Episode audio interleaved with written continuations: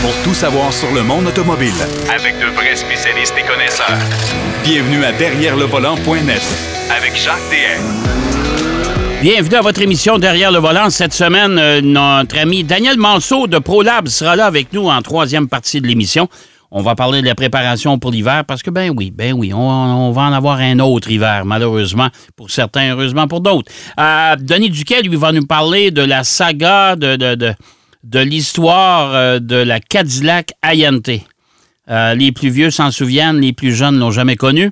Ça n'a pas duré tellement longtemps. Alors, Denis Duquet va nous parler de ça. Mais d'entrée de jeu, on va en parler, bien sûr, avec notre ami Pierrot Fakin. Et je vous rappelle encore une fois que cette émission est propulsée par Grand Times Hotel.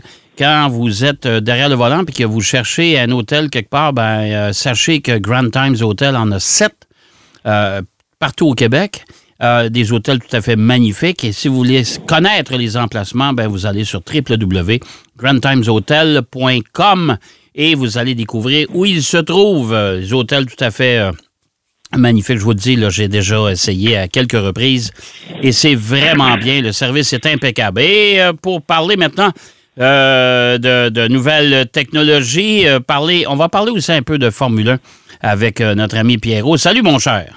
Oui, salut Jacques.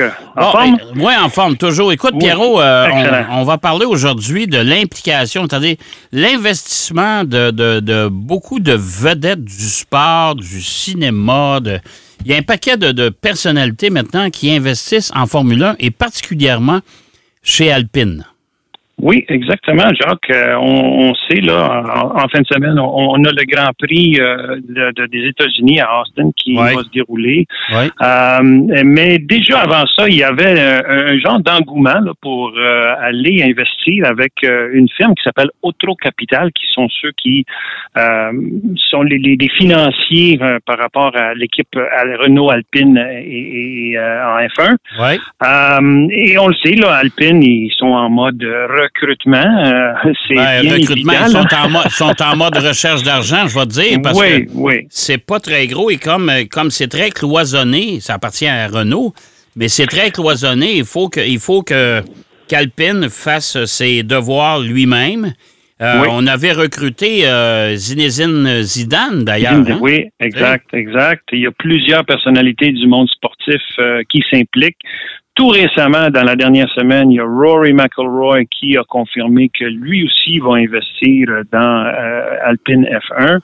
Euh, ce qu'il dit, c'est que évidemment, lui, euh, il est parmi l'élite de, du golf mondial. un joueur que j'apprécie beaucoup, là, Rory McIlroy, oh, ben qui a un grand talent. Mais en même temps, il, dit aussi que ça reflète un peu les, les hauts standards du sport. Et donc, on va investir là-dedans. Euh, c'est clair que euh, autant Alpine que même Auto Capital, qui, est la firme d'investissement, euh, recherche à, mousser, si on veut, à essayer de, trouver une façon d'attirer des investisseurs qui vont qui vont faire boule de neige. parce que si tu vas chercher un investisseur, un homme d'affaires qui est connu peut-être dans le monde des affaires, mais pas autant que l'envergure, si on veut, qu'une personnalité sportive euh, ou du film, du cinéma peut avoir. Euh, c'est clair que là, tu sais, tout récemment, même le, corps arrière des Kansas City Chiefs, euh, pour ceux qui, suivent le football américain, Patrick Mahomes, il y a Travis Kelsey, Travis Kelsey qui, dans les dernières rumeurs, était lié à, Avec, Taylor, Swift. oui. fait que tu peux imaginer un peu euh, tous les spin-offs là qu'on peut aller chercher en, monétisant, si on veut, toute la partie euh, marchandise, euh, ce qu'on appelle le secondary merchandising. Là, tout, ouais, ce tout, ce qui est produit dérivé. produits dérivés. En même, temps, en, même temps, Pierrot, il ne faut pas oublier une chose. Ces, ces gens-là vont investir de l'argent dans, un, ah, ben, une équipe de Formule 1. En échange, il ne faut pas oublier que les équipes de Formule 1 actuellement comme on est, euh, c'est très contingenté. Là, écoute, Andretti, c'est pas encore finalisé. Là. Non, c'est pas, pas encore officiel. Il faut, il faut que le, le, constructeur aussi accepte ça. Euh, mais euh, chose certaine, c'est que euh, les équipes, la valeur d'une équipe de Formule 1, ça grimpe tout le temps. Là. Ah, ça grimpe tout le temps. Ouais. Donc, depuis que Bernie Ecclestone, à l'époque, pour ceux qui s'en souviennent, euh, Ouais. nous s'en souvient très bien, là, quand, quand lui est arrivé à la tête de, de la, la- la FOM, Formula. One Management, en fait, c'est lui qui a créé le Formula One. Management Ouais. euh, pour gérer les investissements que tous les, les toutes les écuries allaient avoir via euh, des droits télévisés. Euh, on le sait, là, ça, ça attire énormément de, de- de monde. Euh, si on prend juste l'exemple de Travis Kelsey, qui est, qui est associé avec Taylor Swift, il y a beaucoup de gens qui vont, qui sont intéressés au football américain parce que des gens, si on veut, qui écoutaient de la musique et qui étaient fans de Taylor Swift, et parce qu'il y avait un lien avec Travis Kelsey, maintenant écoutent le football américain. Euh, c'est que je pense que c'est un peu le genre de, de pari que euh, Alpine euh, essaye de faire. Et d'ailleurs, ils avaient déjà euh, Ryan Reynolds, qui au début de l'été, Oui. un, act- Ouais. un acteur américain, Ryan Reynolds, lui déjà, au début de l'été, avait investi avec un autre partenaire euh, qui s'appelle euh, euh, Mr. euh, McElhenney. Oui. Donc, c'est c'est des gens qui euh, sont très, très, très connus. Euh, évidemment, on le sait, là, ces gens-là ont quand même beaucoup d'argent. Oui. Et ils ont pas juste à, à investir, mettons, en F1, là. ils ont déjà des, des business et, et des, des commerces, des, toutes sortes d'investissements un peu partout. Donc, leur argent fructifie tout le temps.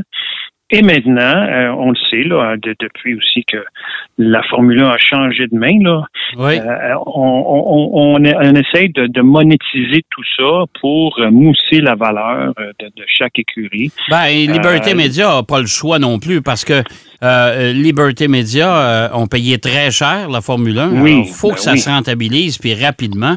Alors, on fait tout. Là. Les, les- les assistances sont en hausse. Euh, bien sûr, à cause de Drive to Survive euh, sur Oui, Netflix. ça, ça a beaucoup aidé. Mais Ça c'est arrivé avec Liberty Media. Ouais, ils fait. ont vraiment cette, euh, cette façon de, de, de faire du marketing euh, euh, très ciblé pour aller Ouais. chercher des gens qui pourraient éventuellement créer euh, un, un engouement supérieur. Mais faut pas oublier aussi, on, on a des, des- là, on a rendu à trois courses aux États-Unis. C'est un gros, Ouais. gros, gros marché, là, les États-Unis. Ouais. Si Andretti, je le souhaite, je leur souhaite vraiment là, que, que les, les Andretti puissent arriver en F1. Euh, si eux autres arrivent en F1, on peut s'imaginer à quel point les Américains vont commencer à avoir de l'intérêt. C'est un gros marché, ça. Là. Oui, tout à fait. Mais moi, c'est- drôle, hein, mais euh, et j'ai parlé avec euh, un bon ami cette semaine euh, qui, qui, a, qui a déjà été impliqué dans des sports De haut de, niveau. de haut niveau. Euh, lui, il doute que ça va perdurer, ça, cette popularité-là de la Formule 1. C'est-à-dire que, tu sais, c'est bien beau, là, on a des grosses assistances, Ouais. mais en même temps, euh, on s'entend que le, le- le spectacle en soi, tout ce qui se passe hors piste avec euh, les, Mhm. Ouais. les 10 jockeys et compagnie, moi, c'est correct, c'est un gros party. Mais le spectacle en piste, Le sport. Le sport en soi, euh, Mhm, écoute, mhm. euh, on s'en Ah, moi, je trouve qu'on s'en éloigne de plus en plus. Et en plus de ça, euh, en plus de ça, euh, je peux pas dire que la Formule 1, c'est hyper enlevant là, depuis quelques années. Il y a eu la domination de Lewis Hamilton. Puis là, Ouais, c'est Max ouais. Verstappen qui domine. Et tu le fais Ben partir, oui. tu le fais partir trois tours en arrière, puis il gagne pareil. Alors, ben oui, non, c'est justement, Jacques. ah, Écoute, j'ai, j'ai- je suis euh, vraiment aligné avec cette pensée-là. Ouais. Euh, si, si, si on ne fait rien pour le sport, parce que là, on sait en 2026, on va avoir des nouveaux règlements Ouais. qui supposément vont, vont aider le sport. Mais écoute, si on n'a pas des courses qui sont serrées, qui sont enlevantes, qui sont euh, où il y a des, des dépassements, et, si ça devient- juste une parade, évidemment, les gens vont perdre l'intérêt, surtout quand il y a une domination totale comme il y a eu dans cette année, l'année passée aussi. Ouais. Euh, et on n'a pas de défi. On, on aime avoir un- du suspense. Et on le sait, là. Les films, regarde, Brad Pitt va avoir un film sur la F1 aussi. Ouais. il, va, Ouais. il va partir, il va être pilote là-dedans, d'a- d'ailleurs. Puis il va y avoir un documentaire aussi euh, qui va apparaître sous peu sur l'histoire de Bra, euh, Bra De Racing. Ross Brown, oui, Ouais, mais ouais, Brown Racing, ouais, ben oui, effectivement, j'ai vu ça aussi. Fait que, tu sais, tout ça, c'est du spin-off, c'est c'est du, du, du dérivé là, de la. Formule 1, mais le sport comme tel doit doit absolument miser sur avoir une compétition plus saine, plus égale, euh, où justement ça va être euh, des, des courses beaucoup plus serrées, parce que sinon euh, ça, ça devient plate à regarder. Ils vont perdre de l'intérêt, donc Ouais, il y a un risque. Tu sais, tu as des équipes comme Williams là, qui, qui, qui ont de, Ah. la, de la- de la difficulté à percer, puis quand même, ils ont des bons pilotes. Là. Albon, Ben oui, il y a écoute, des bons pilotes, puis ils ont toute une histoire. Williams, là, c'était une Ouais, incroyable. Ben, ils ont pas les budgets. Quand il a gagné. mais ils n'ont pas Ben, les budgets. C'est ça, c'est ça. Oui, Fait Est-ce euh, que eux aussi vont éventuellement aller vers cette formule où on attire Ben des, vedettes? Ouais. Euh, je sais pas, je sais pas. C'est, une avenue que, qui, euh, j'ai hâte de voir où est-ce que tout ça va mener. Ouais. Euh, d'ici, mettons, là, on est quoi, 2023, 2026, on a les nouveaux règlements. Moi, je te dirais que c'est, là qu'on va voir qu'est-ce qui, qu'est-ce qui va se passer Qu'est-ce avec qui va se F1. passer avec tout ça? Tout à fait. Ouais, tout à fait. ouais, ouais, Euh, on va laisser le monde des stars de côté pour passer euh, au monde plus réaliste, celui qui nous occupe euh, plus terre à terre, les batteries, les fameuses Mhm. voitures euh, électriques, évidemment, qui prennent de plus en plus de place. Là, il y a encore une Ben fois, on est en train de développer. Ça, ça évolue tellement rapidement. Et là, tu as de nouvelles technologies Ouf. de batterie. Là. Ça n'a pas d'allure. Ça n'a Ouais. pas d'allure, Jacques. Ouais. C'est vraiment incroyable la- la- le rythme à laquelle ça, ça, ça, ça bouge, tout ça. Là, là on parle de, de batterie lithium-fer-phosphate. Bon, lithium-fer-phosphate, c'est pas nouveau dans le monde des batteries. Ça existe depuis un bon bout de temps. D'ailleurs, l'année passée, quand j'avais été au Salon des véhicules électriques au stade euh, olympique, euh, il y avait la compagnie BID qui euh, maintenant fait des voitures, mais BID, euh, avant de faire des voitures, faisait des, des, des lifts, des lifts commerciaux, des, Ouais. qu'ils utilisent dans les entrepôts. Là. Mhm. Et euh, tous ces lifts-là étaient déjà propulsés par ces batteries-là, pour, pour euh, abrévier, là, lithium phosphate, des batteries LFP. Ouais. Euh, et et la- l'avantage de ces batteries-là, c'est qu'elles sont plus sécuritaires que celles au lithium-ion parce qu'on a euh, du, du- du fer et du phosphate dans la batterie, donc euh, beaucoup moins de liquide. Euh, il, y a, il y a moins de risques de, de feu et de, de, de s'embraser ces batteries-là. Mais le gros avantage, c'est que les cycles de recharge sont beaucoup, beaucoup plus longs. C'est-à-dire, on peut euh, prolonger la vie des batteries et de façon euh, quasiment exponentielle. On peut, on versus peut les le recharger. On peut les Ah. Beaucoup plus de fois que Oui, les batteries euh, lithium-ion. Exactement. Ouais. Et là, il y a une compagnie qui s'appelle Cherry, euh, qui va utiliser Cherry, c'est en, en Chine, euh, qui est qui est associée avec CATL. CATL, c'est ni plus ni moins euh, parmi le un ou deux top producteurs de batteries au monde euh, batterie pour voiture. Euh, et là, il y a une compagnie qui s'appelle Shenzing Battery qui a développé euh, cette batterie, batterie LFP, mais à chargement, ils appellent ça super rapide. Ouais. Quand on dit super rapide, on parle d'une charge euh, allant jusqu'à 400 km d'autonomie en 10 minutes. Hey boy! Donc, euh, 10 minutes, euh, écoute, on n'est pas loin de qu'est-ce qu'on fait quand on s'arrête à une station d'essence. tu. Ben, ça commence à Euh, s'approcher pas mal. C'est un petit peu plus long, mais tu sais, 10 minutes, c'est pas long quand même. Là. Ou 10 minutes, ça passe quand même assez vite. C'est t'as Ouais. le temps de, de, de, de brancher ta voiture, euh, tu vas prendre juste un petit café, puis après ça, tu repars. C'est, Ouais. assez rapide. là. Donc, et, et la, la beauté de tout ça, c'est que dans un premier temps, ils visent le marché européen, Ouais. mais euh, la production va déjà commencer parce qu'ils ont déjà une usine en, en Allemagne. La production va commencer. Euh, ils vont sortir les premières batteries 20, fin 2023. 2024, ils visent de prendre une grande partie du marché européen, mais ensuite aussi d'arriver du côté de l'Amérique du Nord. Alors, ça s'en vient mondial, cette affaire-là. Ouais, mais là, les fabricants de, de batteries lithium-ion, comme euh, euh, celle qui vient s'installer au Québec, à Saint-Basile-le-Grand, Oui, c'est- c'est- ils vont faire quoi, là? C'est, c'est- ça va tomber désuet? Ça va déjà être une Euh, vieille technologie? Je pense qu'ils vont, tout le monde va, devoir s'adapter parce que en plus de ça, Jacques, je sais pas si tu savais, mais Tesla utilise déjà ces batteries-là dans ses voitures. Donc, euh, tu sais, si Tesla l'utilise, je pense que c'est quand même euh, indicatif, c'est un bon signe. Il y a Volkswagen aussi qui a annoncé qu'ils veulent utiliser les, les LFP dans leurs voitures. Fait qu'il y a plusieurs gros, gros constructeurs qui euh, vont utiliser ces batteries-là. Pour l'instant, comme je dis, la, la production va arriver à la fin de cette année, va commencer à sortir à la fin de cette année. Donc, déjà, qu'est-ce qui est électrique?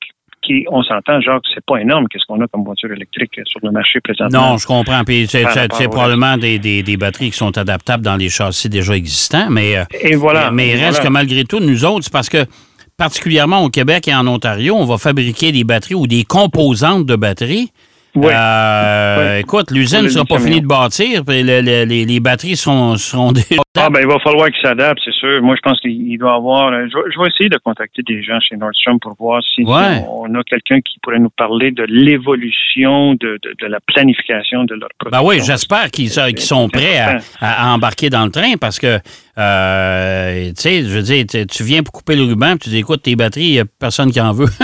Voilà, c'est ça. Non, Hein? mais je pense qu'il va y avoir différentes sortes de batteries qui vont être disponibles. Mhm. On peut peut-être envisager aussi que peut-être une lithium-ion va coûter moins cher qu'une LFP ou vice-versa. Ah, peut-être. Euh, Il y a, ouais. il y a Ouais. tout ça. Mettons, c'est comme un, un, V- un, un- un 4 cylindres versus un V6. ou Ouais, je comprends, mais 720, déjà que les voitures 8. électriques sont pas données, là. Non, exactement. Il y a ça aussi, là. Fait que il y a beaucoup d'enjeux. Il y a vraiment beaucoup d'enjeux encore dans ce domaine-là.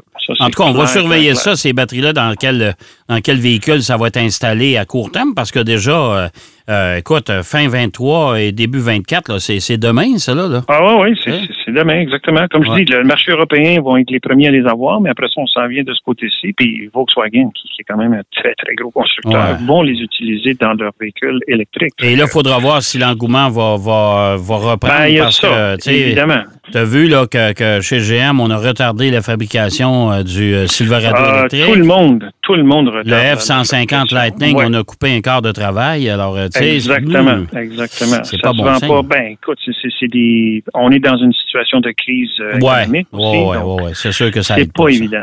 C'est pas fait. évident. Hey, mon cher Pierrot, on voulait Oui. parler du Salon de l'Auto du Japon. On va en parler la semaine prochaine. Ouais, ben, je pense que c'est à la fin du mois, fait que on, Bon, on a- on on a- le temps d'en parler. On a encore le temps. Merci, Et mon la cher semaine Pierrot. prochaine, je vous parle, je vous parle de Polestar 3 qui va être dévoilé bientôt. Parfait. Bon, ben écoute, euh, merci, mon cher Pierrot, puis on se reparle la semaine prochaine. Excellent. OK, bye-bye. Ah, Pierrot Fakin qui nous parlait de batterie, qui nous parlait des stars aussi qui investissent en Formule 1. Hum, une nouvelle manne. Est-ce que les équipes de Formule 1 vont toutes se retrouver en bourse? Sait-on jamais? On va aller faire une pause. Au retour de la pause, une voiture qui n'a pas connu un grand succès, mais qui a fait beaucoup de bruit et qui a coûté très cher à GM, la Cadillac INT. Et qui de mieux pour en faire l'histoire? Décrire toute cette aventure. Denis Duquet. À tout de suite. Derrière le volant. De retour après la pause. Pour plus de contenu automobile, Derrière le volant.net.